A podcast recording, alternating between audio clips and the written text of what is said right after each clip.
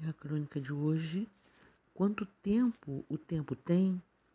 Não adianta fugir das palavras do noticiário, das decisões dos governantes. Nosso país está doente, seriamente fragilizado aos olhos do mundo.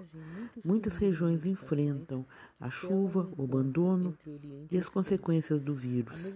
A população de abandonados da rua ganha novos rostos de pessoas que sofrem por não saber pedir um prato de comida. As calçadas marquises têm um novo perfil Há muitos em situação de desemprego, sendo humilhados em suas inadimplências. Não adianta ignorar, estamos ao relento. Fácil falar, procura uma atividade. A oferta ainda é menor que a procura, e para muitos é extremamente difícil reinventar-se. Não adianta ignorar, estamos perdidos no tiroteio de descasos, picuinhas, medidas paliativas e vacinas, esmolas, aquelas que muita gente não vai ter pela segunda vez. Não adianta ignorar, estamos aos olhos do mundo aceitando ajuda, venha de onde vier.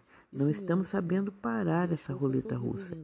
Para essa descida sem fim, é preciso o exercício da humildade, reconhecendo cada um seu quinhão de responsabilidade, para não chamar de culpa. Os olhos do mundo estão voltados para nós. Não é um bom momento para medir forças. Quanto tempo o tempo tem